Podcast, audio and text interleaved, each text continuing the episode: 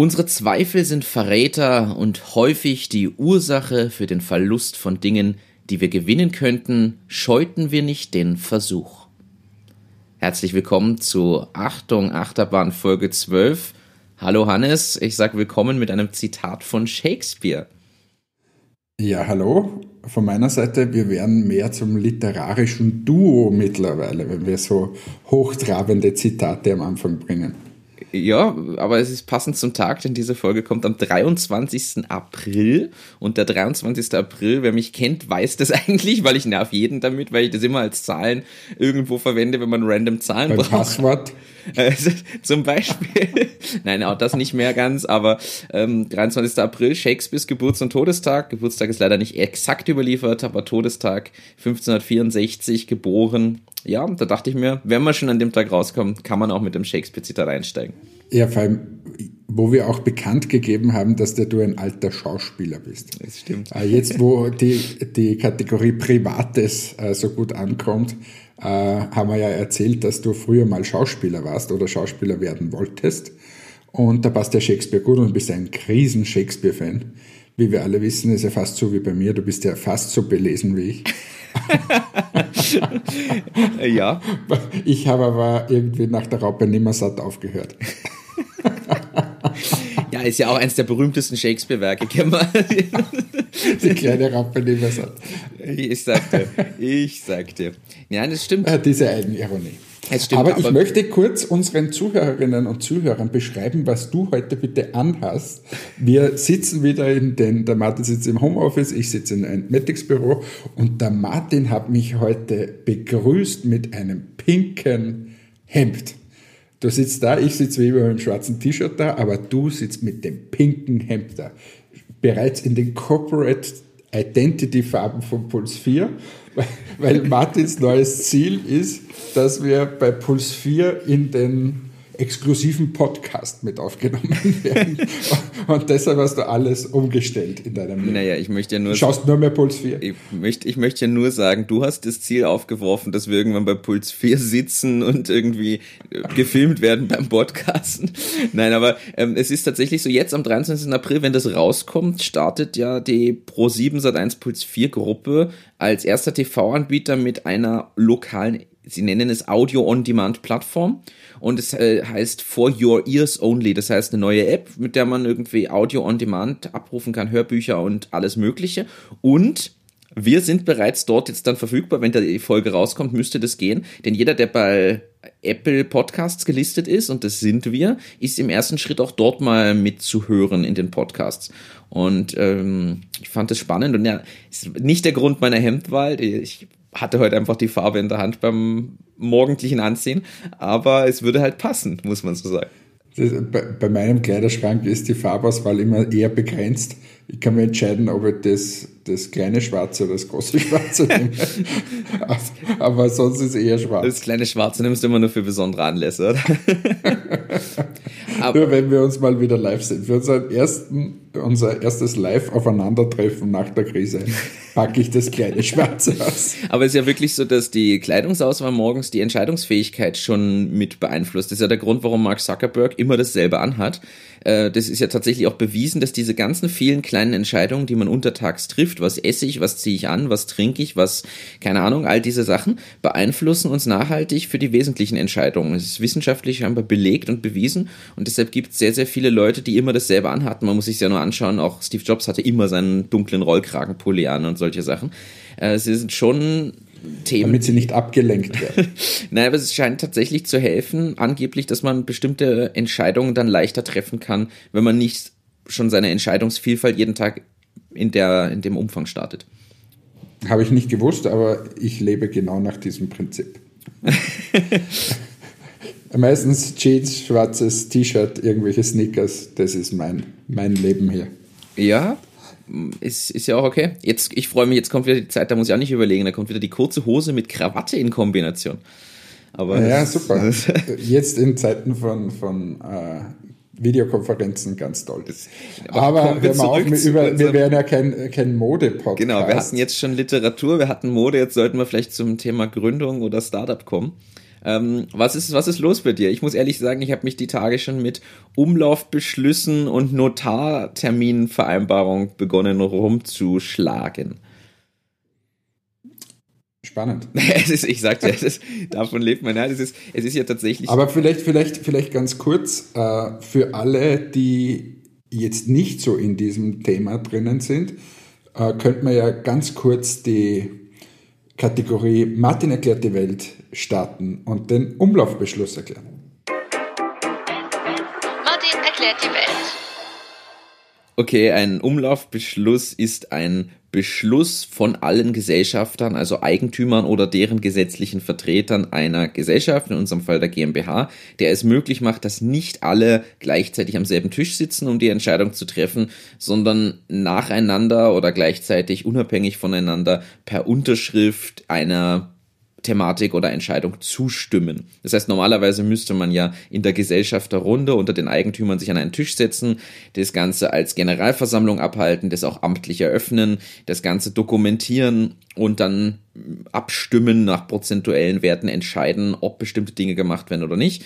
Beim Umlaufbeschluss ist es so, da müssten alle zustimmen und unterschreiben. Dafür müssen nicht alle am Tisch sitzen, sondern man kann das quasi ein bisschen weniger förmlich abhalten und in die Runde ausschicken und bekommt von allen das unterschriebene Dokument retour, um dann Aktionen starten zu können. In unserem Fall geht es jetzt ganz konkret um eine Anmeldung beziehungsweise Änderungen im Firmenbuch, was die Berechtigungen äh, in der Geschäftsführung angeht, weil wir eine Teamveränderung hatten und der Sebastian, das habe ich irgendwann mal erzählt, glaube ich auch, der Sebastian nicht mehr als CTO tätig ist. Das muss man natürlich dem Firmenbuchgericht melden, weil er dort eingetragen ist. Und dafür braucht man aber von allen Eigentümern eine Unterschrift und das machen wir mit Umlaufbeschluss. Okay, ähm, wann brauche ich immer den Umlaufbeschluss? Bei welchen Entscheidungen ist es so? Das ist grundsätzlich im Gesellschaftervertrag geregelt und im Geschäftsführervertrag, was der Geschäftsführer generell allein entscheiden darf und was nicht. Es gibt aber ein paar amtliche Themen, die immer in irgendeiner Form mit Gesellschafterbeschluss bzw. Umlaufbeschluss dann entschlossen werden müssen oder beschlossen werden müssen. Das sind immer alle Themen, die irgendwas mit der Geschäftsführung zu tun haben, die irgendwas mit Anteilsübertragung zu tun haben oder auch Belastung von Geschäftsanteilen. Also wenn ich jetzt einen Kredit aufnehme und dafür verpfände ich quasi einen Teil der Firma. All solche Themen brauchen den Beschluss und auch alle Sachen, die im Geschäftsführervertrag festgehalten sind, zum Beispiel eine Investition über einer gewissen Höhe. Also ich zum Beispiel dürfte jetzt keinen Mitarbeiter einstellen, der ich habe jetzt genaue Zahl nicht im Kopf, ich sage jetzt mal 150.000 Euro im Jahr kostet, äh, darf ich nicht einfach einstellen, ohne mit den Gesellschaftern gesprochen zu haben und dann trifft man sich entweder live und macht diese, äh, diese Entscheidung oder macht es halt eben über Umlaufbeschlüsse. Also bei Matix ist das ähnlich geregelt. Da gibt es ähm, eine Liste an zustimmungspflichtigen Geschäften, glaube ich, heißt das. Ähm, dort steht dann drinnen, wenn du einen Mitarbeiter einstellst über dieses Jahresgehalt, wenn du ein Geschäft abwickelst, das größer ist wie dieses und jenes, wenn du einen Kredit aufnimmst, wenn du dieses, also eine ganze Reihe an, an an Themen, wo ich quasi meine Eigentümer auch oder Mitgesellschafter auch fragen muss. Mhm. Aber was wir eingeführt haben, ist, äh, dass wir am Anfang des Jahres ein Budget machen und in dem Budget alle Themen drinnen haben. Äh, jetzt mache ich mal dein Beispiel. Ich würde jetzt einen Mitarbeiter um also, 70.000 Euro einstellen und das wäre aber schon über dieser Grenze zum Beispiel. Wenn ich ihn aber im Budget, im Budget drinnen stehen habe, dass ich diesen äh, Mitarbeiter einstellen werde äh, und habe diese 70.000 Euro budgetiert, dann ist es, gilt es als zugestimmt. Klar. Das heißt, es ja. geht nur mehr über diese Themen, die außerhalb des Budgets sind. Okay, das haben wir ja auch so. Äh, das haben wir auch so, wobei für die Änderung zum Beispiel deines Geschäftsführervertrags bei Entmatics bräuchtest du auch wieder von allen Eigentümern genau. entsprechend die Unterschrift, genau. ähm, damit man das einreicht. Da gibt's ja so ein paar Sachen, die immer sein müssen. Das ist ja genauso, wenn jetzt das Investment gekommen ist bei euch da und da wer dazu einsteigt oder was macht, dann müssen ja auch logischerweise alle zustimmen, weil ja auch alle in irgendeiner Form Anteile abgeben und alles, was mit Anteilen zu tun hat, muss man sowieso entsprechend schriftlich vereinbaren, weil sonst ist es anzufechten. Aber mhm. es ist natürlich ganz äh, spannend, da muss man auch sagen, dass so, so gut es ist, dass wir ja so eine große Gruppe von Business Angels haben, die gemeinschaftlich ja mit unterschiedlichen Erfahrungen und Netzwerken agieren, umso mühsamer, so ehrlich muss man auch sein, sind natürlich solche Themen. Weil man muss dann von sieben Parteien plus Gründer die Unterschriften einsammeln. Also ich glaube, wir sind aktuell bei so circa zehn Unterschriften, die man dann doch sammeln muss wo einfach jemand das mal überliest oder im Ausland ist oder nicht da ist. Bei manchen kann man so die Assistentin machen, aber nicht immer. Äh, dann braucht es bei äh, mehrere Unterschriften, weil die Geschäftsführer nur unterschreiben dürfen und nur zu zweit. Also es kann ja auch sehr mühsam werden. Und da muss man ehrlich sagen, sieht man wieder, wie schön es eigentlich wäre, wenn man sowas über eine entsprechend digitale Plattform abwickeln könnte und es trotzdem notariell gefertigt, rechtlich gültig ist und ja, da glaube ich, haben wir noch einiges an Potenzial, was man ausschöpfen kann in der Digitalisierung. Hast du eine neue Geschäftsidee? Schickt uns eure Geschäftsideen.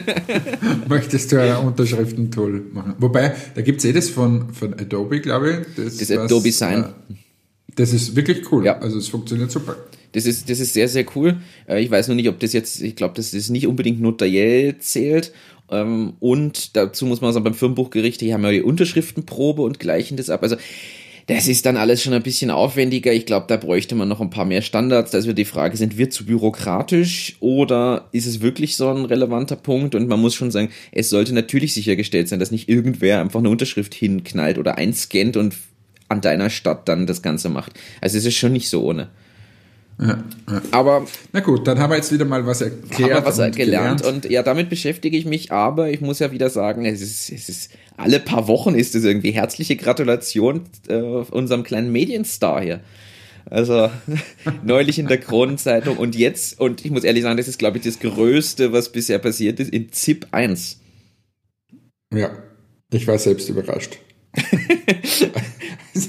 Vielleicht die, die Hintergrundstory ist, dass vor circa zwei bis drei Wochen wir die Anfrage vom ORF hatten, äh, dass wir uns ja eben in der Krise mit Masken beschäftigen und unser Geschäftsmodell geändert haben und ob sie einen kleinen Beitrag drehen könnten für, äh, für eine Wirtschaftssendung. Ja. Und wir haben dann, das war zur Hochzeit von Corona.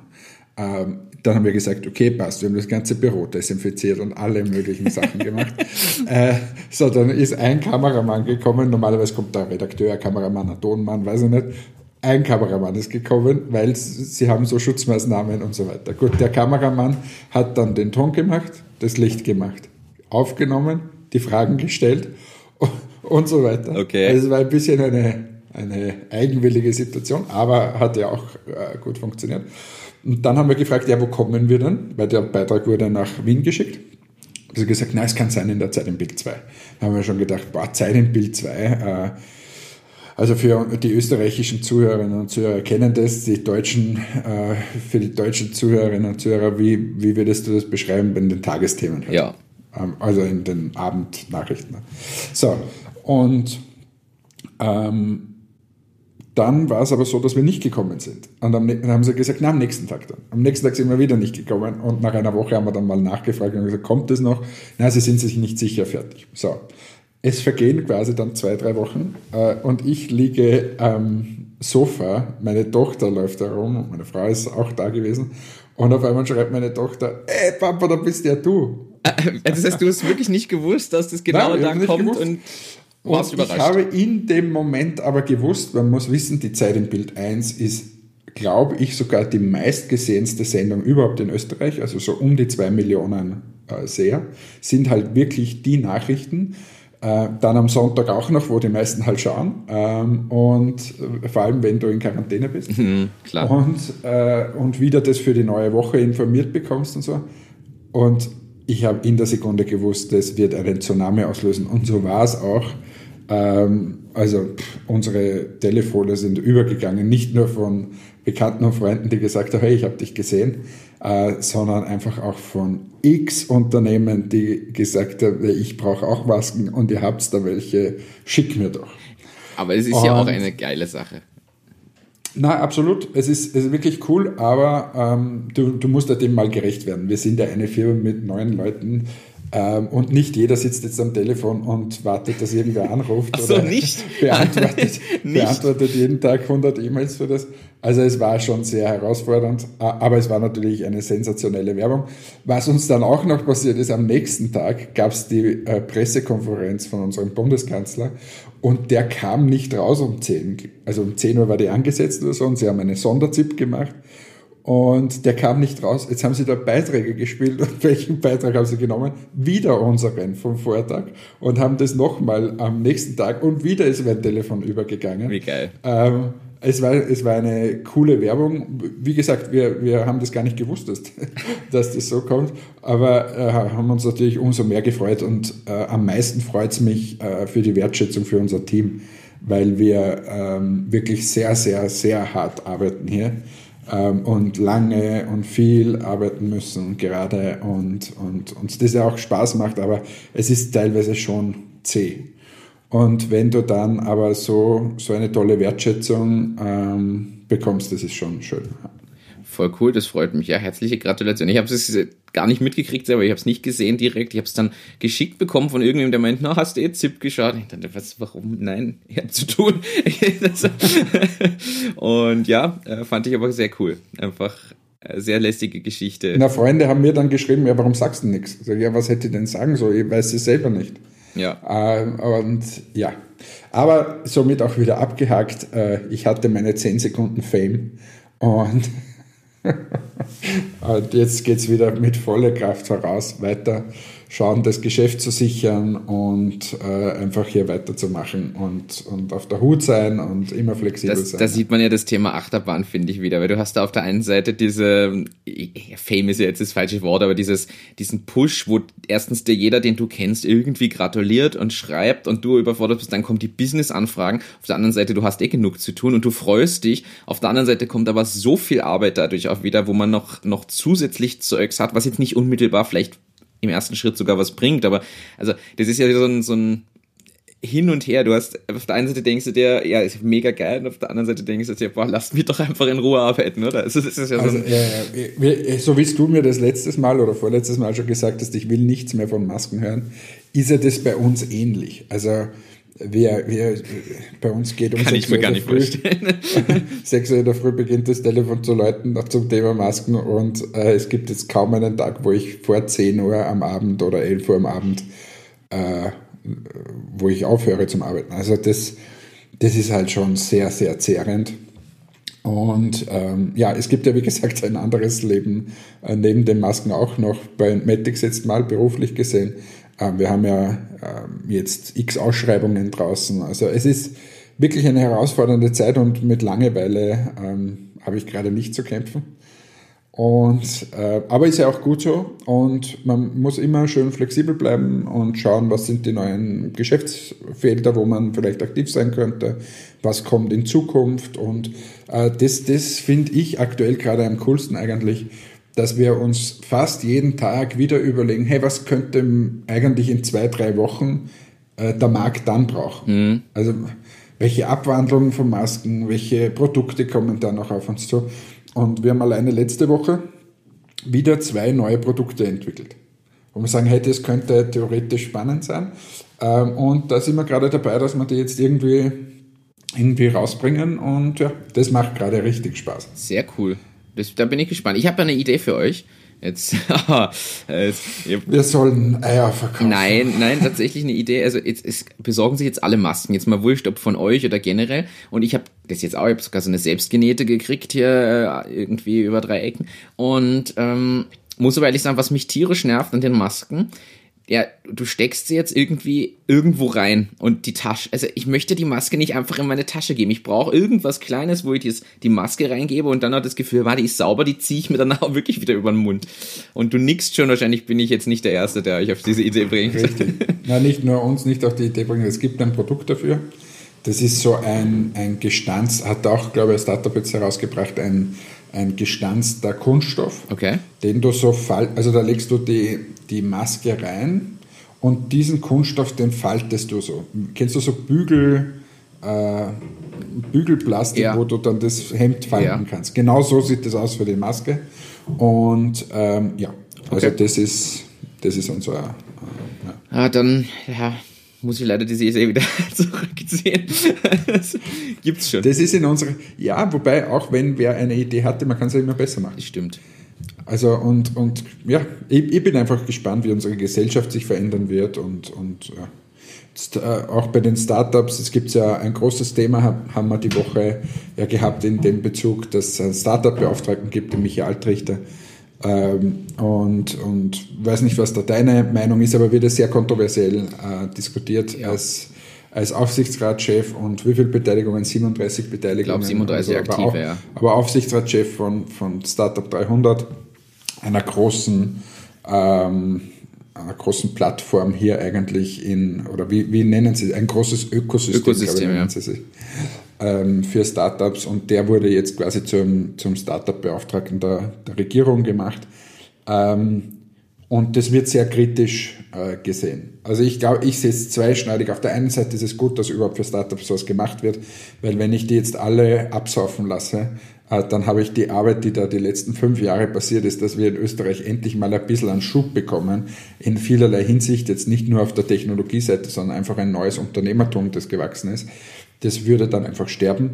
Die andere Seite, ich denke, man muss da trotzdem gut hinschauen. Nicht nur jetzt bei Michi, sondern bei, bei einfach allen Aktivitäten. Wenn du 38 Milliarden als Staat hinausballerst, dann sollte man, glaube ich, alle Aktivitäten, die da sind, schon gut kontrollieren, schauen, wird das eh zweckmäßig eingesetzt, kriegt es wirklich nur der, der das auch braucht und verdient und so weiter.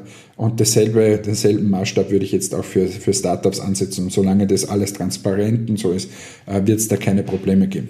Und, ja. Ich glaube auch, die Transparenz ist wichtig und ich finde persönlich wichtig, wer da dahinter steckt. Ich sehe das ja auch hm, hin und her gerissen, aber ich finde gut, wer da alles dahinter steckt und in diesem quasi Beraterstab in irgendeiner Form oder Unterstützerstab, wie auch immer man es nennt, drin ist, weil ich glaube, das sind tatsächlich die äh, auch unabhängigen Leute, die aus verschiedenen Insider-Perspektiven das beleuchten, egal ob es von der AIA ist oder von Austrian Startups, also da sind ja einige dahinter und ich weiß auch, die hören auf jeden Fall auch rein, eben in, in die breite Masse von Startups und ich glaube, dass das ganz gut ist und ich bin einfach gespannt. Ich muss ehrlich sagen, man muss dem auch eine Chance geben. Ich finde es jetzt, äh, auch wenn man das natürlich kontrovers diskutieren kann, ich finde, man sollte trotzdem jetzt mal warten, was passiert und die Aktivitäten und das Verhalten und die Kommunikation und Themen sich einfach anschauen, bevor man einfach mit einem negativen Bild reingeht oder so. Oder auch einem zu positiven. Ich finde, man muss sich das anschauen und dann bewerten mal nach ein paar Monaten, wie läuft es jetzt. Grundsätzlich finde ich es ja sehr gut, dass dieser Beauftragte in der Regierung schon vor der Krise angedacht war und jetzt auch umgesetzt ist. Ich glaube, dass das sehr, sehr wichtig ist. Und ich glaube, dass wir da uns äh, im jetzt zumindest europäisch internationalen Kontext sicher abheben können von vielen anderen Ländern.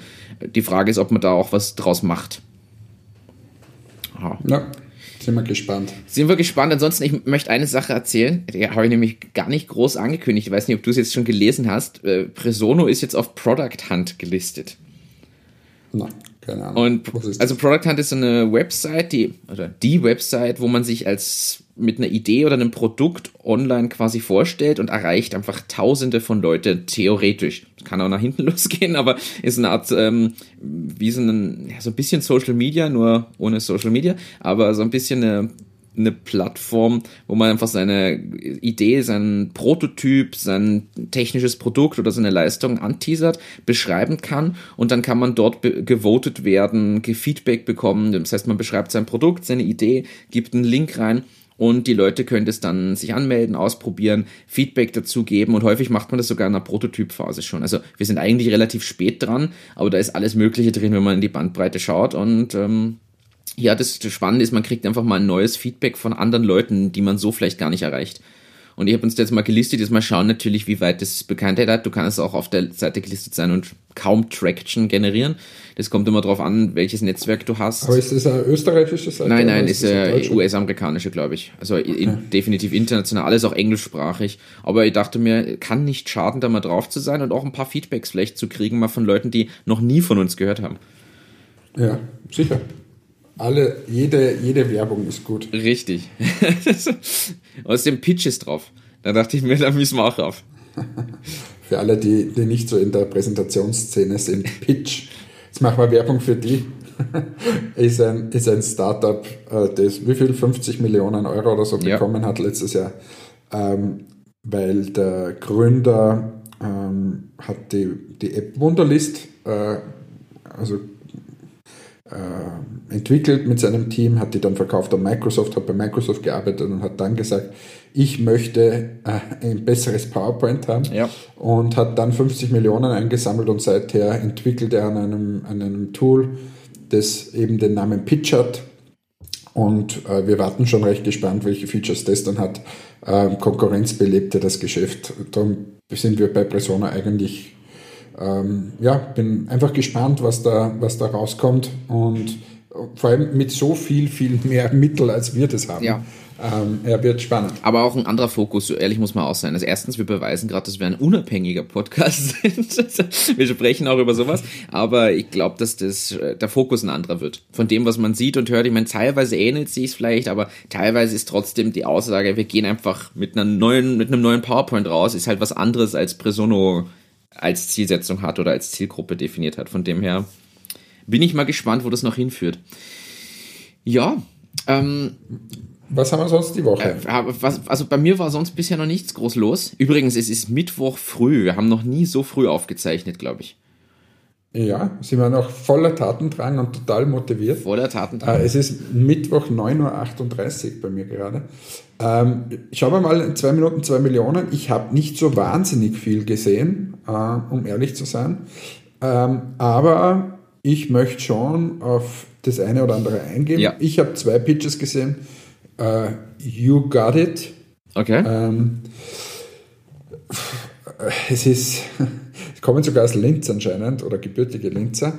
Da geht es um, es, es ist schwierig zu erklären, weil sie haben den Pitch gemacht und äh, ich glaube, der Leo Hillinger hat dann gesagt, das war der schlechteste Pitch der ganzen Staffel. Okay. Das war sein, sein Feedback nachher.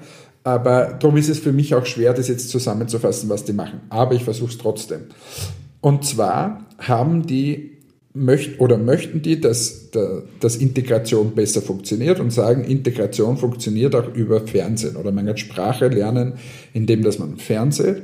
Und jetzt ist aber das Problem so, wenn du dir dann quasi Nachrichten zum Beispiel anschaust, ähm, dann verstehst du ja die Hälfte wieder nicht, wenn du die Sprache noch nicht kannst. Jetzt gibt es da die sogenannte Untertitelfunktion und sie hängen sich an diese Untertitelfunktion dran mit deren Tool, Okay. haben dahinter Machine Learning und so weiter. Und jetzt, äh, wenn jetzt zum Beispiel der Nachrichtensprecher die Nachrichten sagt, wird im Untertitel der Text angegeben auf Deutsch. Ja. So.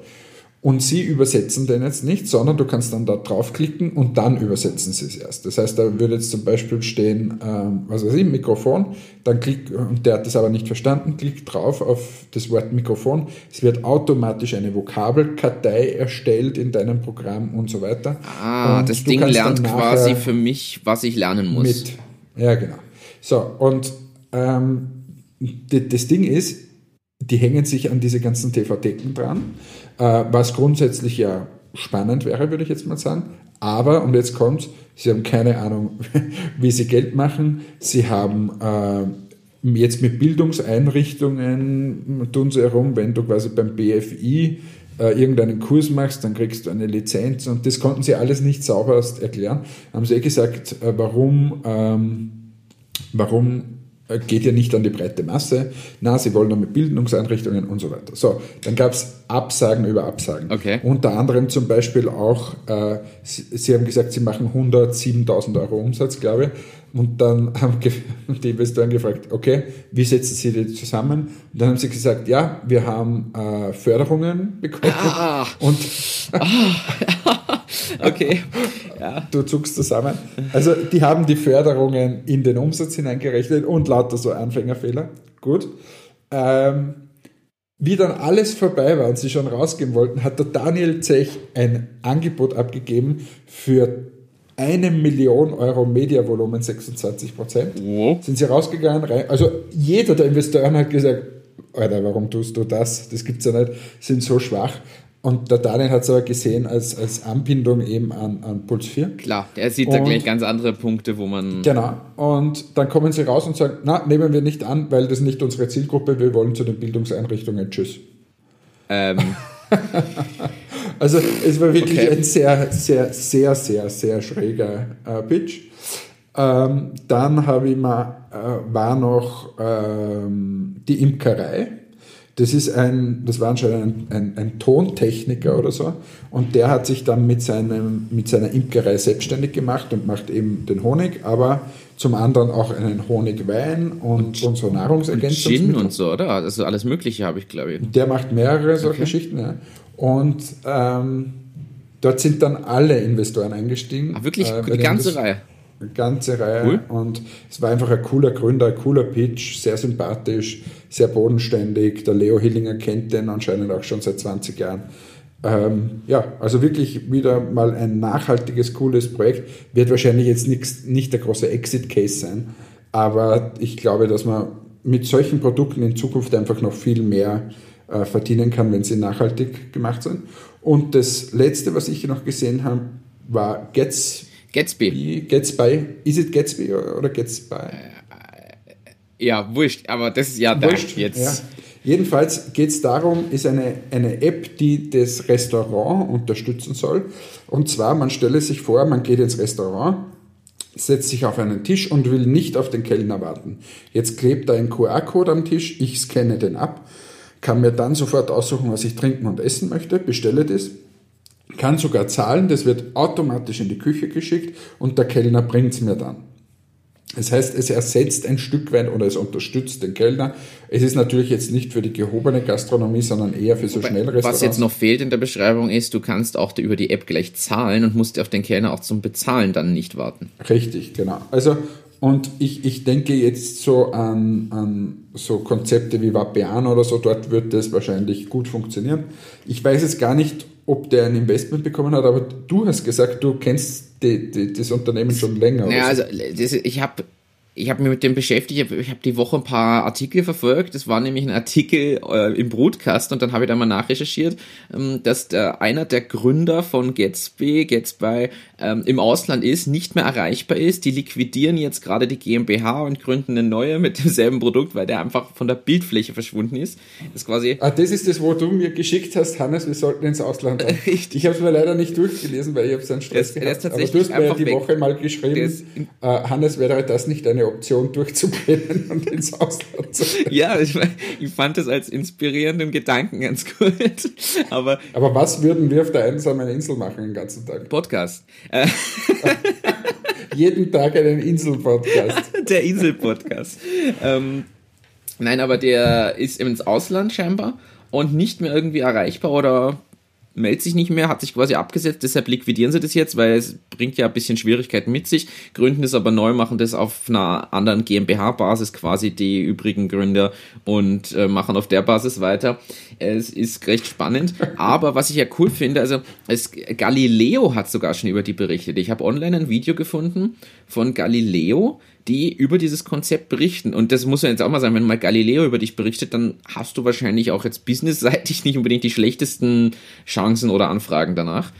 Und da wurde schon drüber berichtet, dadurch hab, da habe ich auch gesehen, wie das Konzept halt funktioniert. Und da, zu dem Zeitpunkt war es halt primär in Wien und einzelne Lokale in Deutschland zum Testen. Ich weiß nicht, in welcher Größe das jetzt mittlerweile schon ähm, einen Schritt weiter ist. Aber ich finde es ja ganz spannend. Ich glaube auch nicht, dass es jetzt für die gehobene Gastronomie ist. Ich glaube aber, dass man da sieht, wo sich das vielleicht hinentwickeln kann. Wir wissen alle, es gibt Systemgastronomie, wo ich jetzt mittlerweile am Touchscreen irgendwas bestelle. Ich glaube aber, dass es sehr, sehr viele Lokale gibt, wo ich mir das ehrlicherweise gut vorstellen könnte, auch fürs Mittagessen und so, so ja, also das Essen, wo ich jetzt nicht hingehe, um feierlich und einen schönen Abend und gemütlich und entspannt, sondern wo ich halt hingehe, weil ich was essen will und muss und danach einfach wieder irgendwohin weitergehe oder ins Büro zurückgehe oder so. Und für den Anwendungsfall finde ich das total super.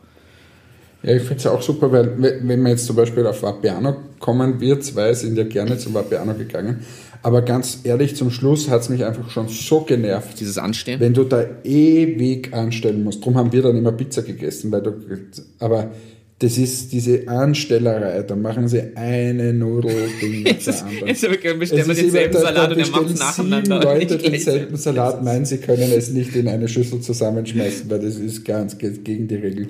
Also, das ist wirklich, es wundert mich manches nicht, dass das nicht so funktioniert. Ja, das stimmt. Äh, also, und da hat es mich genervt und das wäre mit so einem System sicher besser. Ist richtig, aber was ich da spannend fand, da hat ja der Herr Haselsteiner äh, klar reagiert und auch klar gesagt, hey, ähm, es tut mir leid, aber das ist, da, da fühle ich mich, also der hat eine wunderbare Formulierung gefunden, dass ihm das halt überhaupt nicht anspricht und er das schade findet, dass es in so eine Richtung geht und sich entwickelt. Und ich glaube, die Antwort war aber dann auch so, ja, ist völlig in Ordnung, völlig berechtigt, sie sind auch nicht unsere Zielgruppe. Ja, eh, und du musst ja, man, man muss ja den Tagesablauf von Herrn Haselsteiner vorstellen.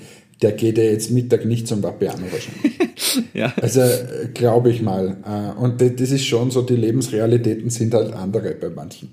Äh, ich bin mir auch unsicher, ob sich der Herr Haselsteiner zum Mittag beim Spar äh, Mondflässerl holt mit einer Extrawurst. Sondern der wird höchstwahrscheinlich irgendwo in ein tolles Lokal gehen, was ihm ja auch zu vergönnen ist. Ja, Absolut. alles legitim. Und in einem tollen Lokal will ich auch nicht mit der App bestellen. Das ist eh. Ist absolut richtig. Ich würde es auch nicht machen wollen, wenn ich mir einen schönen Abend mache. Wenn du einen Jahrestag hast oder generell auch mit Freunden total schön essen gehst und gemütlich sitzt und beieinander bist, also da passt es für mich auch nicht. Mhm. Ja, da nehme ich lieber dann die falsche Bestellung vom Kellner.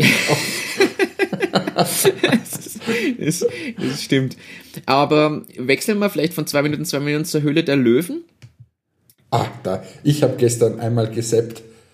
Da muss ich dir, äh, äh, also hast du geschaut? Ich habe mir das nicht, ich habe es gestern nicht geschaut. Ich habe heute früh beim Radfahren mir die Pitches online im. Übrigens in Österreich jetzt Radfahren, aber macht ja nichts. Kleiner Seitenhieb an den Deutschen. An Deutschen. Äh, und zwar, ich habe einen Pitch gesehen gestern und das war Keimex. Ja. So, was heißt das jetzt? Das ist eine Tapete, die irgendwas draufgespult bekommt oder mit Silberionen, Silberionen und äh, das wird im Siebdruckverfahren auf die Tapete aufgebracht und dann äh, weist das Keime besser ab und tötet es ab und was auch immer. Also gerade in Zeiten wie diesen jetzt eigentlich ein super Produkt und sie möchten es an, an die Krankenhäuser verkaufen. Ja. So, per se, wenn du das so hörst, denkst du, wow, cool. Äh, Bewertung 2 Millionen Euro, äh, 500.000 Euro wollten sie haben für 25 Prozent. Und das war noch gut. Aber alles andere war die Oberkatastrophe in meinen Augen. Und zwar kam da der, ein, ein über 72, glaube ich, war er, 72-jähriger Herr, das ist der Vater äh, von dem, und der Sohn kamen herein, Vater und Sohn, also der Vater 72, der Sohn weiß ich nicht, eher jünger, würde ich mal sagen, so 20, 20 25, kamen herein und haben gepitcht. Der Vater macht in der fünften Generation Tapetengeschäft. Also diese Firma gibt es irgendwie seit 170 Jahren und ähm, ist halt ganz stolz, so ein richtiger Patriarch von seinem Tapetengeschäft. Und diese SkyMX ist in Wahrheit ein Startup, das beliefert wird vom, vom, vom Familienunternehmen. Mutter, vom Familienunternehmen. So. Also erstens hat dieser Sohn überhaupt nichts zu reden dort. Der Vater hat die ganze Zeit gequatscht. Die, die Löwen haben die ganze Zeit gesagt, jetzt lassen Sie doch mal Ihren Sohn ja. antworten. Dann haben sie kritisiert, dass die halt extrem abhängig sind von, voneinander. Das heißt, wenn der Vater auf einmal 20 Prozent mehr verlangt, dann verlangt er halt mehr. Dann haben sie gefragt, wie, wie viele, äh, wie schon die Eigentümerverhältnisse aussehen jetzt bei dem, bei dem neuen Unternehmen. Da hat der Patriarch wieder hinausgeschrien, aber so richtig so, ah, wir gehören 100 Prozent. Und dann haben die, Höhlen, äh, die Löwen nachgefragt, ja, aber was gehört jetzt ihrem Sohn? Wo sie gesagt haben, dass der Geschäftsführer ist. Na, dem schenke ich jetzt, oder dem gebe ich auch 25 Prozent. Dann haben sie gesagt, ja, aber ist Ihnen das jetzt gerade eingefallen oder war das sowieso klar, dass der 25 Prozent? habe ich gesagt, na, ist mir jetzt gerade eingefallen. Äh, dann haben sie den Sohn gefragt, ja, bist du quasi, da brennst du das für alle? Ja, nein, ich mache gerade mein Studium, Wirtschaftsingenieurwesen und ich bin aber erreichbar. Ja, also, also auch kompletter Schwachsinn. Äh, und jetzt habe ich sicher irgendwas vergessen, aber so ging es die ganze Zeit dahin. Fand, und natürlich gab es keinen Invest. Ja, ich fand, das, ich fand das auch spannend. Also ich meine, es sind ja zwei Themen. Zum einen, glaube ich, Schwierigkeit in Familienunternehmen tatsächlich. Kann ich selber jetzt nicht beurteilen. So lange gibt es Presono noch nicht, als, als man da das äh, Ich könnte ein bisschen was dazu erzählen. Ähm, unbedingt gleich. Und äh, ich fand es aber auch sehr lustig, weil es kam so rüber, ja, wir haben da eine Idee und ich finde die Idee im Kern ja super. Also ich glaube, dieses Desinfizieren der Wandthema, wenn die Studien stimmen, über die sie da gesprochen haben, dann ist das durchaus interessant. Aber der eine, der sagt, na, ich habe mein Tapetenbusiness und auf das fokussiere ich mich generell jetzt unabhängig von dem neuen. Ich muss auch mich darauf fokussieren. Der andere, der studiert, das ist irgendwie so, da hätte er gesagt, ja, dann macht es fertig und stellt euch in einem Jahr vor und macht es dann, weil scheinbar hat es eh noch keiner gehabt, die Idee, dann wartet halt noch das Jahr. Oder fokussiert euch drauf und findet eine Lösung, wie ihr das möglich macht. Aber das war so nichts Halbes, ja, nichts Ganzes irgendwie in Wahrheit, wenn du ein gut gehendes Unternehmen hast, so wie der in der x-ten Generation mit, weiß nicht wie viele hundert Mitarbeiter, dann kann es doch nicht das Problem sein, dem Sohn das, das Kapital zu geben, dass der mal losstarten kann. Der braucht ja in Wahrheit keine 500.000 Euro, sondern der braucht seine Firma, der braucht zuverlässige Lieferanten dann soll der mal laufen und mal die ersten paar hunderttausend Euro einnehmen. So fängt's mal an. Mhm. Das zweite ist, wenn mein Vater 72 Jahre alt ist, und noch nicht eine Sekunde darüber nachgedacht hat, was sein Familienbetrieb wieder übergeben wird, dann ist es äh, schwierig. Das nächste Problem. Ja. Und wenn ich dann das dem Sohn nicht zutraue, bei der bei keiner, äh, keiner Sekunde äh, irgendwie zu Wort kommt, nächstes Problem. Also da sind so viele Probleme auf einen Haufen und ich glaube, diese Unternehmen, äh, die, die, oder überhaupt diese Menschen, die quasi genial sind in den Ideen, die sie haben und so weiter. Ich verstehe es einfach nicht, warum sie nicht so genial sind in der Übergabe von so Unternehmen, warum sie einfach nicht loslassen können und so weiter.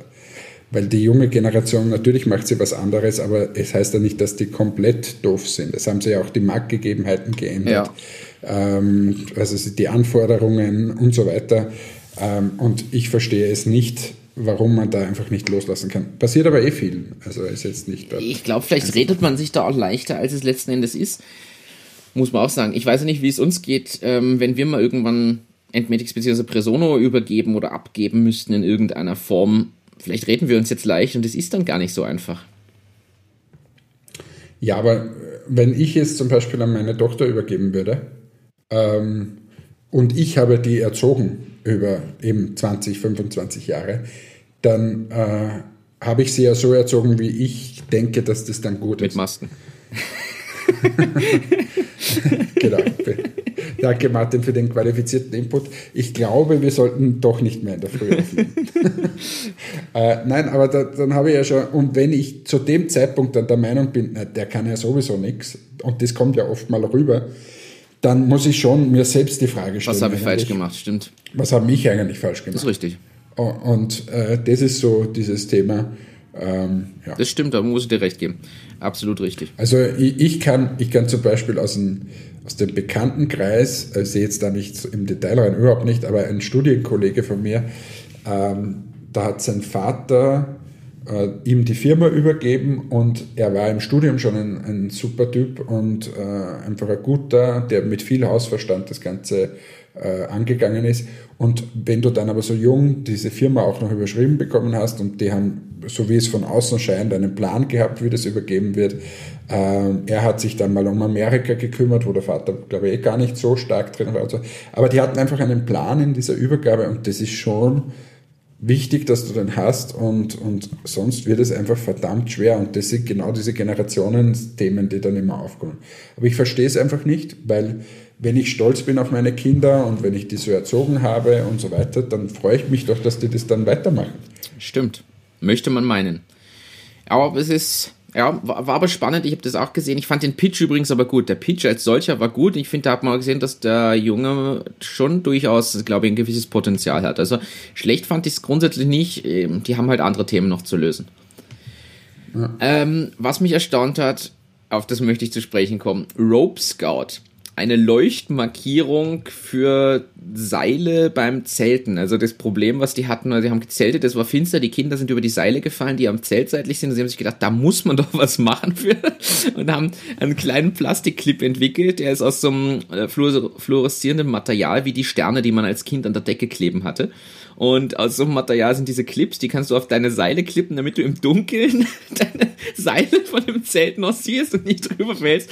Und ich gebe ehrlich zu, ich möchte die Frage in den Raum werfen, muss man wirklich für alles irgendwas erfinden? Also der Ralf Dümmel hat zugeschlagen und meint auch, ja, die Leute werden dann kreativ, die nehmen das im Garten und machen damit Gartendeko, die dann leuchtet. Und ja, das, ich merke gerade, Hannes wird das nicht so spannend. Also. ja, aber mal ganz ehrlich, was ist denn das wieder für eine Scheiße? Sorry. Na, also man muss nicht für jeden Blödsinn einfach immer ein nimm eine Taschenlampe. Ja. Oder ich weiß es nicht. Also es ist ja wirklich für alles. Oder lass die Kinder nicht im Dunkeln ums Zelt rennen. und, dann, dann geht's wieder los. Also ich kann ja solche Pitches auch nicht mehr hören. Ja, na, wissen Sie, äh, in Deutschland zelten sieben Millionen Leute jedes Jahr 500 Mal, 500 Mal haben wir dieses und jenes. Genau. Und wenn man das dann hochrechnet, gibt es auf der Welt drei Milliarden Zelte. Diese werden, oh, da habe ich jetzt aber auch Indien dazu gezählt und so. Was ist? was, ich, was ich das schwierig finde, ich meine, ist, ist eh respektabel, solche Ideen, alles, alles nett, aber für mich war das so ein Produkt, kennst du diese, diese, ich weiß nicht, wie die in Österreich heißen, aber ähm, es, in, in Deutschland gibt es so, so McGuides und den 1-Euro-Laden und so. Also, weißt du, diese Läden, wo du einfach eine Million Produkte hast, die du de facto nicht brauchst. So, so für Strohhalme, so Deko-Elemente zum drüberstecken und so ein Zeugs gibt's da, weißt du? Oder so, so Miniatur-Tesa-Film, also Dixo für die Österreicher, so, so der Dixo-Abroller, der so ein Zentimeter nur groß ist. So Zeugs gibt's in diesen Geschäften. Und ich habe das gesehen und gedacht, das ist genau so was, was du in einem Geschäft findest, dieser Art, du gehst da rein und dann gibt's da halt einfach diese Leuchtenmarkierungen für Seile und jeder denkt sich, ja, das brauche ich unbedingt. ja, aber gut, ich bin jetzt auch im Camping-Business nicht so aktiv. Von dem her, aber vielleicht täuschen wir uns auch völlig, Hannes. Nein, nein wir täuschen uns nicht. Nein, das ist einfach, sorry, das, das braucht kein Mensch. Äh, dann steckt ihr dort eine, eine Solarlampe hin, dann ist alles ausgeleuchtet da draußen und so. Also es ist, man braucht nicht für jedes Problem auf dieser Erde, vor allem ist es wirklich ein Problem? Ich kann sie auch anders lösen. Das ist ja, ja. das. Ah, das ist, so, das ist und jetzt, wenn man mal weiter denkt, jetzt um ganz ehrlich zu sein, wenn, dann werde ich doch als Seilhersteller einfach fluoreszierende Fasern in mein Seil mit reinmachen. Dann leuchtet das ganze Seil und das Thema ist erledigt. Also da brauche ich dann nicht wieder ein Add-on, was ich drauf. Geht der Martin, Martin, jetzt sprudelst wieder. Gehen wir zur Höhle der Löwen, wir machen fluoreszierende Seile. Weil damit, für was kannst du fluoreszierende Seile? Für das Zeltbusiness. Für, wenn ich das Boot angehängt habe, dass kein, kein äh, anderes Boot da hineinfährt. Wo brauche ich noch fluoreszierende Seile? Beim Klettern im Dunkeln. Beim Klettern im Dunkeln. Na, wunderschön. ich sagte, jetzt, jetzt, jetzt machen wir das und dann, ähm, dann geht's los. Aber es gibt da ein schönes Zitat, nachdem heute der 23. April ist und ich schon auf Shakespeare eingespielt habe. Ein jedes Ding hat seine Zeit. Shakespeare. Außer die fluoreszierenden Seilclips Zelten. Die hat der Shakespeare nicht gemeint. Ähm, was mir gefallen hat, das möchte ich noch abschließend sagen. Er ist ein cooler Name, Markenname, der bei einem Pitch gefallen ist. Der Duschbrocken. Was ist denn das? Der Duschbrocken wieder? ist ähm, eine Art Seife und Shampoo in einem als Seifenstück und es ist halt so ein Brocken ähm, tatsächlich, also deutsches Wort, also ein kleiner Klumpen. Und die hatten das Problem, die waren auf Weltreise und haben lauter Shampoo und Zeugs mitgeschleppt, was viel Platz braucht, nicht ins Handgepäck kann, Plastikmüll macht und und und. Jetzt haben sie einen Brocken einfach mitgenommen. Eine Art, es ist eine Art Seifenklumpen, der vegan ist und bio und öko und keine Ahnung und der reicht für so und so lang. Du sparst so und so viel Plastik, er passt ins Handgepäck und du kannst ihn nehmen, weil er nicht flüssig ist er. Ja, aber ich fand den Markennamen cool. Jetzt mal unabhängig davon, dass es 37 Triaden Duschlösungen gibt. Aber ich fand es cool, dass er einfach Duschbrocken heißt. Also das ist einfach cool. äh, ganz cooler Markenname, finde ich. Extrem cool. Und da kommen wir aber zu auf, bist ja zu doof. Da kommen wir auf ein, auf ein Thema, was äh, wir gefragt wurden beim Thema Step by Step. Step by Step legst du los. Step by Step machst du es groß. Und zwar kam dort die Frage, okay, könnt ihr nochmal drüber sprechen, wie man stückchenweise die Sachen macht? Ich gebe ehrlich zu, wir haben sehr viel, glaube ich, beleuchtet und unser Ziel ist ja nicht, eine detaillierteste Anleitung zu geben, denn ich wünsche mir von jedem, der gründen möchte, dass er, dass er oder sie sich selber damit auch nochmal auseinandersetzt oder beschäftigt. Aber das heißt, ich würde einfach empfehlen, nochmal alle Folgen durchzuhören. Da haben wir von Ideenfindung bis zum Gang zur WKO viel gemacht. Was ich da vergessen habe, das möchte ich aber korrekterweise ergänzen. Die Finanzamtsanmeldung und die Gewerbeanmeldung habe ich vergessen. Das möchte ich hier nochmal ergänzen. Das kann man bei der Wirtschaftskammer dann auch gleich machen, beziehungsweise Finanzamt schreibt man noch zusätzlich einfach noch einen Brief hin. Das muss man natürlich auch machen. So, das war es aber schon. Aber was die Frage war, woher da weiß ich denn, wie ich mich nennen darf? Auf Instagram, auf Facebook oder generell. Und wir haben zwar gesagt, ja, man sollte sich natürlich hier einen Markenschutz überlegen, aber ich finde den Punkt gar nicht so schlecht. Ja, was darf ich denn nehmen? Und auf was sollte ich achten? Und zum Beispiel, was wichtig wäre, wenn man sich einen Markennamen überlegt, finde ich, ist, sich zum Beispiel mal nach Domains umzuschauen, bevor man gleich eine Eintragung ins Markenregister versucht zu machen. Sollte man auch mal schauen, gibt es überhaupt Domains dafür? Hannes.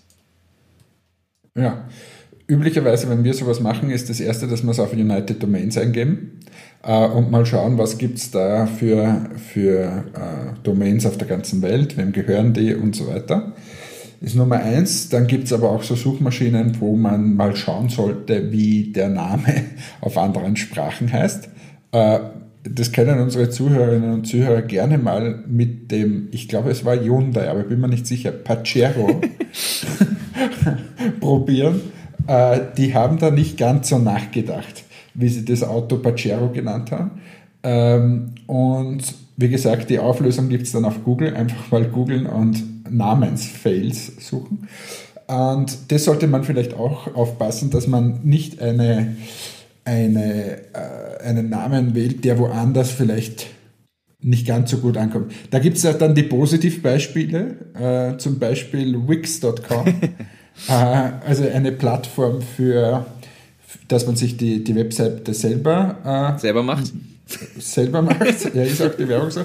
Und die sind dann draufgekommen, wie sie nach in den deutschsprachigen Raum gekommen sind, dass Wix auch bei uns was anderes bedeutet. So. Und die haben aber das dann wirklich sensationell cool umgesetzt in einer Werbung, wo du dann siehst zum Beispiel das alte Ehepaar und die sagen dann, ja, ich, wir machen es gemeinsam. Ja. Und dann siehst du eine Balletttänzerin, die dann sagt, na, ich, ich mache es am Abend und so. Und am Ende kommt halt dann heraus, es ist wix.com, aber es, es geht halt um das, dass ich mir die, die Homepage selber mache. Und ich finde es auch cool, man kann es auch, nehmen wir ein anderes Beispiel, Presono, haben wir zwar auch gegoogelt und Co., aber das El Preso Numero, der gefangene Nummer XYZ123 ist, daran hat auch keiner gedacht oder auch in der Form gegoogelt. Also bei Presono, wenn du das mit einer Zahlenkombination googelst, findest du teilweise spanische Newsartikel zu irgendeinem Gefangenen. Also, aber was ja cool war bei Presono, wie wir dann zu den Kunden gegangen sind und gesagt haben, na, die fragen die, was heißt denn eigentlich Presono? Und wir konnten ja schwer erzählen, dass wir das in einen, in einen Zufallsgenerator eingegeben haben und das dann rausgekommen ist und wir das super gefunden haben. Aber da gab es ja dann mal die Erklärung von einem äh, Kunden von uns, der der gesagt hat, na, was heißt ein Persona? Na, stopp, sagen Sie es nicht, ich sag's Ihnen und Sie sagen mir, ob es richtig ist. Und was hat der genau gesagt? Ähm, äh, das ist aus Lateinisch oder Italienisch sono und präsentare, ich bin die Präsentation. Il sono presentare oder so irgendwie. Ja. Und äh, dann hat er gesagt, na, ihr wolltet quasi sagen, ich selbst bin die Präsentation.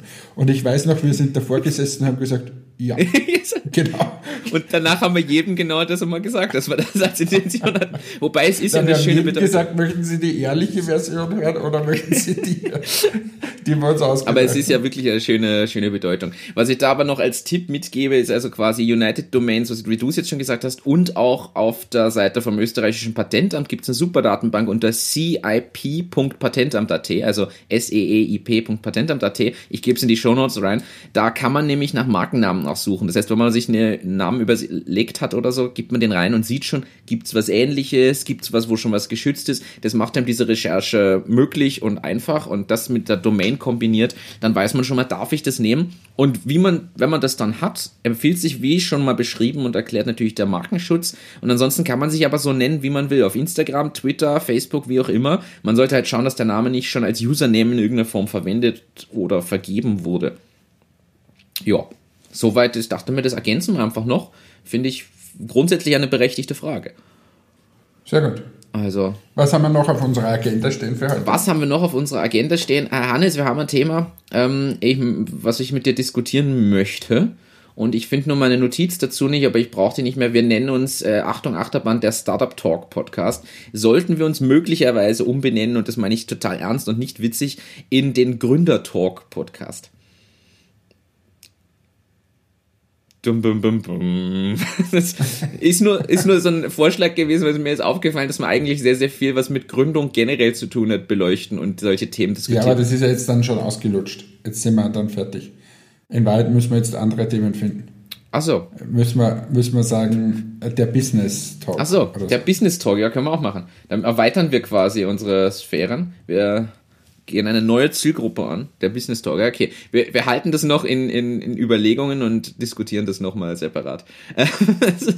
Jetzt, wo wir dann auf Puls 4 exklusiv quasi sind. exklusiv sind, der Martin wartet jeden Tag auf den Anruf von Michael Stix. ähm, nein, ähm, ihr habt eine Frage aus dem, äh, die kam aus der Community vor ein paar Wochen tatsächlich im Gespräch äh, mit einem anderen Startup und zwar habe ich das dann einfach mal ins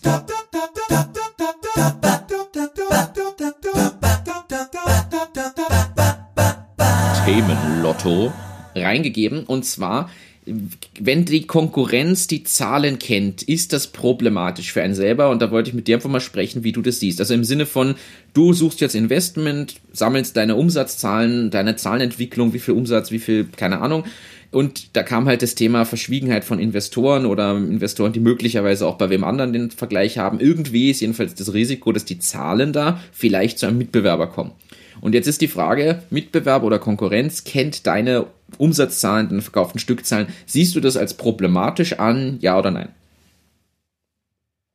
Äh, kommt auf die Zahl an. Also Umsatz oder so nicht, sehe ich nicht. Also es ist ja auch so, dass du das ohnehin äh, also quasi im Jahresabschluss da drinnen hast und das einsehbar ist. Äh, sicherlich verzögert, aber grundsätzlich kann das dann jeder sehen. Ähm, aber es gibt sicher einige Kernzahlen, äh, die ich nicht rausgeben würde, um was wir jetzt manche Produkte einkaufen oder so. Ähm, das, das, das sehe ich problematisch. Die 0815-Zahlen sehe ich eigentlich weniger problematisch. Mit dem werben wir ja auch teilweise, dass wir sagen, so, so und so viel Umsatz haben wir letztes Jahr gemacht, so viele Kunden oder weiß ich nicht. Ähm, das sehe ich dann eher weniger kritisch. Äh, ist ja auch immer wieder Thema bei so Due Diligence-Geschichten, äh, genau. weil, weil du ja dann das Thema hast, dass, dass sich auch Konkurrenten quasi deine Firma kaufen möchten. Und was gibst du denen dann an Zahlen? Also, und ist immer ein heikles Thema. Darum sind ja dann auch Wirtschaftsprüfer und so dabei, die dann da teilweise wahrscheinlich treuhändisch äh, agieren. Und, ja. Das heißt, du siehst jetzt mal grundsätzlich die Standardzahlen, so Umsatz, Menge von Kunden oder auch verkauften Produkten grundsätzlich siehst du entspannt, aber Einkaufspreise, Deckungsbeitrag und solche Kennzahlen würdest du eher nicht in irgendeiner Form rausgeben oder möglichst nicht äh, dem Mitbewerb zuwenden lassen wollen. Genau, genau. Also oder auch, oder auch Verkaufspreise an Kunden direkt oder solche Geschichten. Also welche Margen machst du oder so Auswertungen, so KPIs, was mache ich mit welchem Kunden genau äh, an Umsatz, Deckungsbeitrag, was zahlen wir dort WKZ oder und so weiter. Ja, Finde ich, finde ich plausibel. Es gibt ja bei der Due Diligence auch den Red File Ordner. Für mich gehört es damit rein. Also die Red Files sind die, die man erst nach Unterzeichnung von bestimmten Dokumenten am Ende, wenn man wirklich den Deal fast durch hat oder wirklich durch hat, rausrückt. Und äh, ich glaube, da könnte man auch sagen, zum Beispiel bei White Label Sachen, dass man vielleicht sogar da erst drüber redet, wer jetzt quasi eure Produkte unter einem anderen Namen vertreibt und solche Geschichten und dass man das da einfach mit drin hat. Aber ich fand es auch persönlich so, ich muss ehrlich sagen, ja, mein Umsatz kann eh jeder wissen. Was ich vielleicht tatsächlich an Eigenkosten pro Lizenz habe, ist vielleicht ein Thema, was man diskutieren kann. Es kommt jetzt auch aufs Geschäftsmodell natürlich an. Ich glaube zum Beispiel, das ist, so ehrlich muss ich sagen, bei Presono gibt es, glaube ich, viel weniger, was geheimnisvoll in irgendeiner Form ist oder zu verheimlichen wäre. Weil, warum? Äh, außer wir würden irgendwann schwarze Zahlen schreiben und selbst dann würde ich aber stolz drauf sein, dass wir das endlich machen und kann mir vorstellen, das nach außen zu tragen also ich bin da sehr entspannt, was das angeht, weil ich mir denke, ja, was, ich sag jetzt mal, das hat Microsoft davon, wenn sie genau wissen, was unsere Lizenz kostet, das können sie sich eh denken, weil die kennen auch IT-Lösungen und wissen ungefähr, was das kosten wird. Und ähm, was wir an Umsatz machen, müssen wir sowieso immer mal raus kommunizieren oder sind stolz drauf und kommunizieren es deshalb. Also ich glaube, dass das auch früher noch viel spannender war, wie, das, wie, wie diese Transparenz bei den Unternehmen noch nicht ganz so groß war. Mhm. Durch diese Globalisierung weißt du einfach, was Einkaufspreise auch sind in Asien und so weiter. Ähm, das kriegst du relativ schnell raus und oder welche Märkte werden beliefert. Wenn ich wissen will, wohin liefert mein Konkurrent, gebe ich einfach das Produkt im Google ein und schaue unter Shopping, wo der das überall vertreibt, zum Beispiel ähm, und habe in der Sekunde eine Auflistung, wo der überall gelistet ist und so weiter. Ähm, und das ist schon so, so ein Thema, das war ja früher nicht der Fall. Früher musstest du das vor Internetzeiten mühselig irgendwie erarbeiten und so weiter. Da hat das, glaube ich, mehr Relevanz gehabt. Heute ist schon alles so transparent geworden. Also du kannst ja, wie gesagt, du holst ja dann die ganzen Jahresabschlüsse raus, äh, die halt verfügbar sind und ja, dann kriegst du schon ein relativ gutes Bild eigentlich zusammen. Ja, bin ich, sehe ich ähnlich. Also ich glaube auch, dass da immer mehr Transparenz reinkommen wird. Zu meinen Zeiten, wo es Plattformen gibt, wo ich mir sogar die Investmentsummen und beteiligten Personen einfach anschauen kann und die Investmentrunden und wie viel Geld wo reingeflossen ist und wie viel Umsatz dann war und welche Exit-Summen. Also es wird einfach immer mehr transparent und leichter zugänglich von dem her. Ja, ja. Ähm, ja finde ich, finde ich gut. Ansonsten ein Thema, was ich entdeckt hatte, das hatte ich mir schon als Notiz fürs letzte Mal gegeben, jetzt kam da wieder was dazu. Äh, ich zitiere aus Online-Beiträgen, das große Startup-Sterben geht los. Äh, durch, durch die corona -Krise. Du bist so richtig positiv heute. Ja, ich sag dir. Ähm, und nein, tatsächlich Titel online und da gibt es mittlerweile immer mehr Artikel zu. Und es gibt jetzt sogar jemanden, der eine Plattform gebaut hat, um zu sammeln, wie viele Jobs in Startups jetzt quasi gerade abgeschafft werden oder wie viele Startups geschlossen haben und dadurch Leute arbeitslos werden. Aktuell die Zahl war jetzt, ich glaube, gestern habe ich es gelesen, 26.000 Stellen weltweit, die jetzt eindeutig schon bestätigt sind äh, durch Startup-Schließungen und ähnliches. Was jetzt, es klingt im ersten Moment so, oh Gott, ja, aber man sagt weltweit, es geht nicht um Österreich, sondern um Zahlen aus dem Silicon Valley auch mit drin. Äh, ja, muss man schon sagen, äh, das sollte man in Relation sehen. Bin gespannt, was diese Plattform noch bereithält an Zahlen, Daten, Fakten in den nächsten Monaten. Ich glaube ja persönlich, dass das schwierig ist für viele, darüber haben wir schon gesprochen momentan. Ich glaube aber auch, dass es jetzt gut ist, dass da mal ein paar Sachen wegkommen, die vielleicht wirklich langfristig kein Potenzial gehabt hätten, so hart es jetzt klingt. Und natürlich kann das auch die Guten treffen, muss man auch gleich dazu sagen. Da sind sicher welche dabei, die Riesenpotenzial gehabt hätten, die es einfach nicht geschafft haben. Ich meine, ich weiß selber bei Presono ja gerade, wie es ausschaut und das ist nicht einfach, aber ähm, man muss auch sagen, da gibt es ja natürlich auch, ein paar Sachen, die jetzt wegkommen, die es tatsächlich vielleicht, die sich noch irgendwie über Wasser gehalten hätten, aber die de facto keinen großen Markt haben oder kein Potenzial oder äh, wo es an irgendeiner anderen Stelle gescheitert wäre. Und ich bin gespannt, was sich da auch am Arbeitsmarkt in Europa tun wird. Ja, betrifft ja nicht nur Startups, ist ja bei großen Unternehmen genau dasselbe.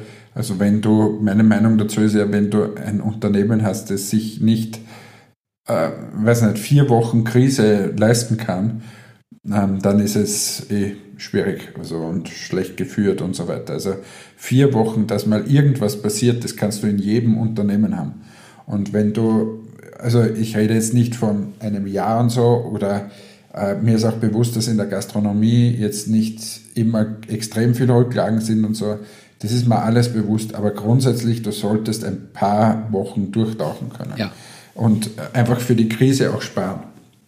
Und wenn das halt nicht gegeben ist, dann oder dann in der Krise einfach flexibel sein, wenn du das nicht hast und schauen, okay, da muss ich irgendwie was tun. Und wenn das aber wieder auch wieder nicht möglich ist, zum Beispiel wie bei unseren Friseuren, ähm, dann verstehe ich, dass das sehr schwierig ist, aber auch dort hoffe ich, dass die meisten Friseure so aufgestellt sind, dass sie mit der Hilfe einfach diese vier, fünf Wochen oder acht Wochen durchtauchen können.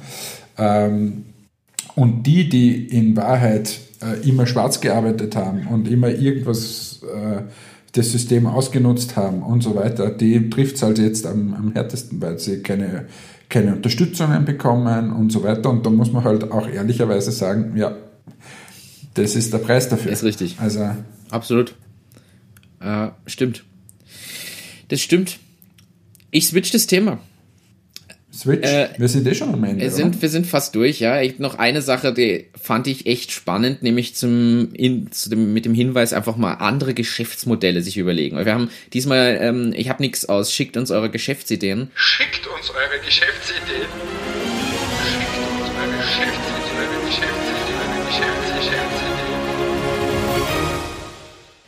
Was uns jemand geschickt hätte, sondern was ich gelesen habe online. Und zwar gibt es ein Café, was ein wirklich cooles neues Modell hat. Das heißt Zifferblatt, das Café. Und da bekommt jeder Kunde, ich zitiere das jetzt so ein bisschen, äh, das habe ich gelesen, eine Stoppuhr zur Messung der Zeit im Lokal und du zahlst pro Minute, die du dich im Lokal aufhältst, aber die Getränke und Backwaren sind alle kostenfrei. Das heißt, du setzt dich dahin und zahlst, wenn du gehst, am Ende nach, nach Zeit, die du dort warst und nicht nach der Menge von Getränken oder Speisen. Und du kannst so viel essen und trinken, wie du willst, de facto. Und jetzt ist das Spannende, man man könnte jetzt meinen, okay, das heißt, du setzt dich für drei Minuten hin, trinkst schnell einen Kaffee, isst da irgendwie drei Kuchenstücke und gehst wieder und zahlst halt deine 15 Cent. Nein, tatsächlich ist es so, dass die mittlerweile über zehn Filialen haben, sogar in London, New York, Berlin und irgendwo in Russland. Ähm, und es funktioniert. Und ich fand das einfach, ich finde das immer was ganz anderes, weil wer kommt, kommt auf die Idee. Ja, aber hast du da Preise auch? Ich habe leider keine Preise. Naja, also 5 Cent pro Minute war der, das, was ich online gefunden habe. 5 Cent pro Minute Aufenthalt. Okay. Jetzt holt der Hannes einen Taschenrechner raus, rechnet sofort aus, was ist der Deckungsbeitrag, was kostet denn? ja, aber das kann nicht stimmen. 5 Cent pro Minute. Weil 5 Cent pro Minute wäre, wäre ähm, 3 Euro in der Stunde. Das ist ein bisschen wenig. Äh, drei, das ist wenig, wenn du dann einen Kaffee und einen Kuchen, die Stunde brauchst du wahrscheinlich nicht. Im Schnitt werden es wahrscheinlich 20 Minuten bis 30 Minuten sein, wo die Leute da sitzen. Und in diesen 30 Minuten wirst du brauchen wahrscheinlich 5, 6 Euro. Ja. Dann bist du vergleichbar mit einem normalen Kaffeehaus hier bei uns. Ähm, so müsste es mehr sein. Ja, Aber ja, Martin, du hast, äh, ich möchte ganz kurz einhaken. Ja, ich hole natürlich den Taschenrechner raus, wie bei fast allen Themen. Also weil es am Ende des Tages trotzdem äh, um das geht, geht sich das aus, kann sich das ja. ausgehen und so weiter. Mache ich auch bei jeder Idee, die mir vorgeschlagen wird, dass ich eine ganz grobe Kalkulation im Kopf mal mache und schaue, ob sich das theoretisch irgendwie mit ganz viel Fantasie ausgehen kann. Und wenn ich schon Zahlen bekomme, dann dividiere ich sie durch zwei und dann schaue ich, ob es sich auch ausgehen kann. Guter äh, Ansatz. Weil, Immer ein guter Ansatz weil ja, es tendenziell immer zu optimistisch ist. Aber eben 5 Cent kann ich gleich sagen, das funktioniert, glaube ich, so nicht. Ich fand es spannend, also jetzt mal unabhängig davon, ob der Wert stimmt, der da dahinter liegt. Was ich cool finde, ist einfach ganz neu zu denken. Das ist einfach jetzt ein Businessmodell, so ehrlich muss man sein, wo nicht jeder einfach so drauf kommt.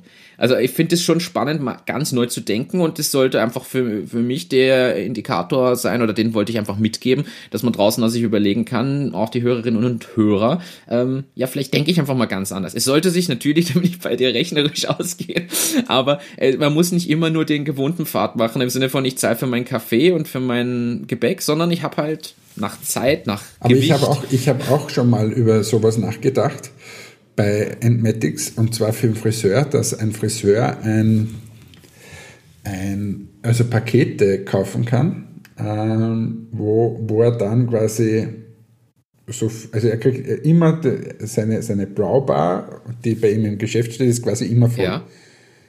Und er zahlt eine monatliche Fee und einmal in einem Monat braucht er halt mehr solche Anwendungen, in einem Monat braucht er weniger ich tue mir halt schwer, was ist da ein fairer Preis? Ja. Also das auszurechnen. Aber grundsätzlich wäre ich für sowas offen, dass man sagt, okay, für uns ist der Vorteil, wir hätten ein, ein kontinuierlicheres Geschäft. Für einen Friseur wäre es super, weil er, weil er nicht nachbestellen muss und so weiter. Er hat das immer, was er braucht.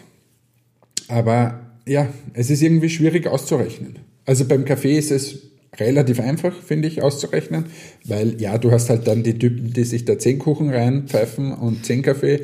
Ähm, du wirst aber nicht zehn Kuchen in drei Minuten essen können, also das heißt, du wirst dann eh eine Zeit da sitzen und dann wirst aber auch die haben, die eine Stunde da sitzen und einen Kaffee trinken. Ja.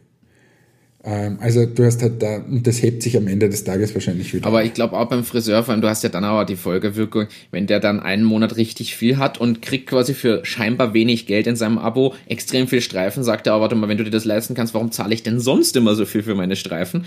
Äh, nein, nein, eh, es gibt so viele Probleme da damit, aber diese Abo-Modelle oder diese diese Flatrate-Modelle oder wie auch immer, die, das ist schon spannend. Aber wenn da irgendwer von unseren Zuhörern eine gute Idee hat, bitte her damit. Äh, ja. Finde ich, find ich gut. Ähm, sollte man sich überlegen, ich sage dazu nur, den mache ich zum Gespenst, der mich zurückhält, wie schon Hamlet sagte. Ähm, und äh, man sollte sich einfach trauen und das ausprobieren. Wir haben eine letzte Sache, wir haben nämlich auch noch eine Frage bekommen. Darf ich, darf ja. ich, ich, das einzige Zitat, na, na, nicht das einzige, ich kann zwei Zitate, keine Ahnung von wem was immer ist, jetzt werde ich dann wieder gepeinigt, aber äh, das eine ist aus Faust, das weiß ich schon. Schönes Fräulein darf ich wagen, Arm und Geleite anzutragen. Bin weder Fräulein auch nicht schön, kann ungeleit nach Hause gehen. Ja, du bist der Faustsicher da. Und das andere, was mir, was mir einfällt, ich weiß nur nicht mehr von wem es war, aber äh, der alte Hexenmeister, ist es von Schiller Goethe. oder nein? Goethe? Schiller war die Glocke. Gell? Ja. Aber da bin ich, habe ich leider zweimal habe ich dieses Gedicht auswendig gelernt, weil genau in diesem Jahr bin ich sitzen geblieben, musste die Klasse wiederholen.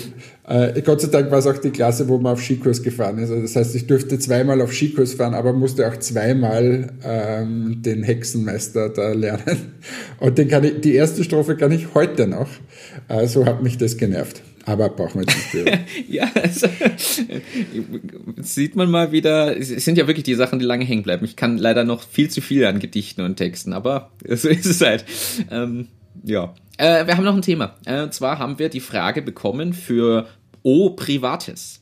O Privates. Privates.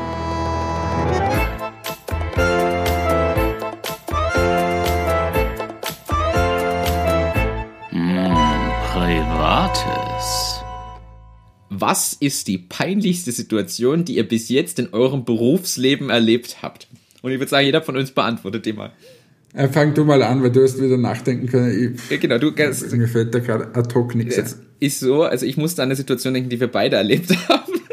Oh, in der Anfangszeit von, von Presono. Also ich glaube so, ähm, nach den ersten zwölf oder 18 Monaten waren wir bei einem unserer Referenzkunden, der Marketingleiter dort, der uns von Anfang an vertraut hat und gesagt hat, voll super. Und wir waren dann mal wieder dort für ein Update und haben gesagt, ja, wir haben jetzt dieses Feature, was sie sich gewünscht haben, endlich drin. Ich weiß nicht mehr, welches Feature es genau war. Aber wir haben wirklich, ich glaube, eine Stunde lang abgedatet, was sich getan hat und dann die ganze Zeit auf dieses eine Feature hingetriggert. Du lachst, du erinnerst dich.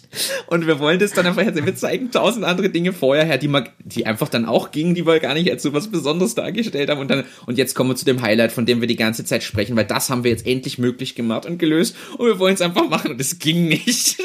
und es hat einfach nicht funktioniert. Und wir saßen beide so da und wären am liebsten im Erdboden versunken. Und er saß auch so da so, Mhm, ja, der Rest war ja schön, aber das war jetzt das, auf das wir einfach hingearbeitet haben und das hätte ich jetzt erwartet, weil wir sind Referenzkunde und haben uns das ausgemacht. Und das hat vorher mal funktioniert bei uns und wir wollten, wir haben wirklich da eine Stunde drauf hingearbeitet und dann ging es einfach nicht. Und wir saßen beide da und ich weiß noch, im Auto auf der Rückfahrt, du bist völlig ausgezuckt, du bist komplett ausgezuckt, aber es war einfach wirklich sehr peinlich, weil das war ein ähm, schweigendes, ein Schweigen im Raum und wir haben es dann eh ein, zwei Tage später ihm geschickt und dann ging alles und dann war er eh happy, aber es ist halt wirklich peinlich, wenn du auf was hinarbeitest, dich darauf verlässt, dass im Hintergrund Leute das umgesetzt haben und es einfach geht. Und dann funktioniert es nicht, weil das ist im Sales nicht gerade förderlich. ja, na, ich, ich werde mir bis nächstes Mal was überlegen und erzähle dann nächstes Mal eine peinliche Geschichte. So. Äh, weil wir fallen jetzt auch viele, viele Geschichten bei Presono ein, ähm, die nicht ganz so, so easy waren am Anfang. Aber ähm, ich möchte, wenn, dann erzähle ich eine von Entmatics und da muss ich mal ein bisschen mehr kramen in meiner, in meiner Schatzkiste, dass das dann auch lustig ist. Ist in Ordnung, das können wir so machen. Und ich habe noch einen Punkt, den ich dir auch mitgeben möchte. Ähm, ich habe eine Idee für eine neue Kategorie, die, keine Sorge, die fange ich jetzt noch nicht an, aber ich wollte die Idee mal... Aber ein Jingle kannst du einspielen.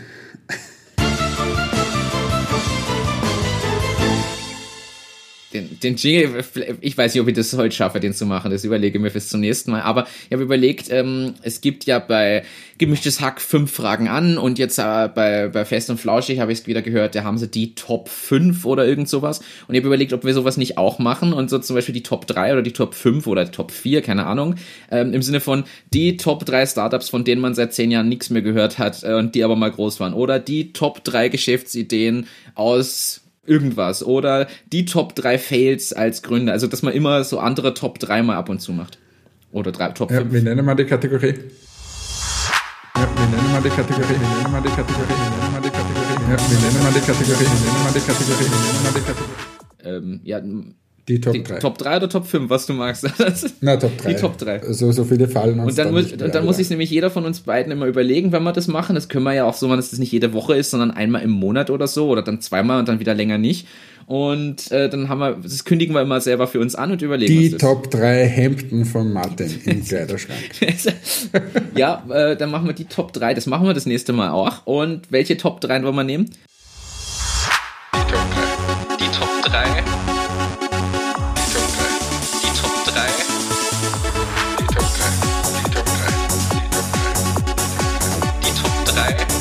3. Die Top 3. Die Top 3 Startups, die Top 3. Wir überlegen uns was. Wir Überlegen überraschen uns euch dann damit. Die Top 3 Witze von Martin. Haben wir auch schon lange nicht mehr gehabt, dann Witze Ja, erzählen. vielleicht auch besser so. Ich habe tatsächlich länger keinen gehört. Weißt du. ja, aber damit sind wir, glaube ich, sind wir soweit durch. Also ich habe jetzt nichts mehr auf meiner, auf meiner Checkliste stehen. Also ich habe eine Sache verschoben, die können wir ein anderes Mal äh, beleuchten. Aber ich glaube, dass wir da heute wieder ein paar gute Themen haben. So, dann rufe ich jetzt nochmal auf, lieber Michael Stix, wenn du uns zugehört hast. Der Martin sitzt hier mit dem pinken Hemd da und wartet jeden Tag auf deinen Anruf. Wir wollen bitte exklusiv bei Puls 4 einen Podcast bekommen. Ähm, wenn du das nicht willst, dann bitte, lieber ORF oder sonst irgendwer, meldet euch bei Martin. Ich kaufe ihm dann auch ein rotes Hemd. Äh, ansonsten teilt uns wieder. Äh, danke fürs Zuhören. Wir wünschen euch eine tolle Woche. Dieses Mal mit diesen ganzen Shakespeare-Zitaten eine sehr literarische Folge, ohne viel Schnickschnack rundherum. Und äh, das letzte Wort geht wieder an den Martin, den Host und den Shakespeare dieser äh, Sendung. Ciao, ciao, adios. Und das heißt dann wieder, ich würde mich anbieten, um irgendwo in Juries zu kommen und so ähnliche ja, ich sag auch danke fürs dabei sein. Ich glaube, wir hatten ein paar spannende Themen. Schickt uns bitte gerne Anregungen, Feedback, Fragen. Wir freuen uns wirklich drüber. Wir schauen halt, dass wir das in den Themenpool aufnehmen und beantworten. Danke dafür. Danke fürs Teilen, Sharen und dabei sein. Schaut mal auf Product Hunt und lasst ein Feedback für Presono da, würde mich auch freuen. Ansonsten danke fürs Zuhören, danke fürs dabei sein. Wir wünschen eine weitere schöne Woche oder Wochenende, je nachdem, wann ihr das hört. Ich sage ciao, ciao, danke fürs dabei sein und beende das mit einem Shakespeare-Zitat aus König Johann. Der Handwerksmann, der es allzu gut will machen, verdirbt aus Ehrgeiz die Geschicklichkeit.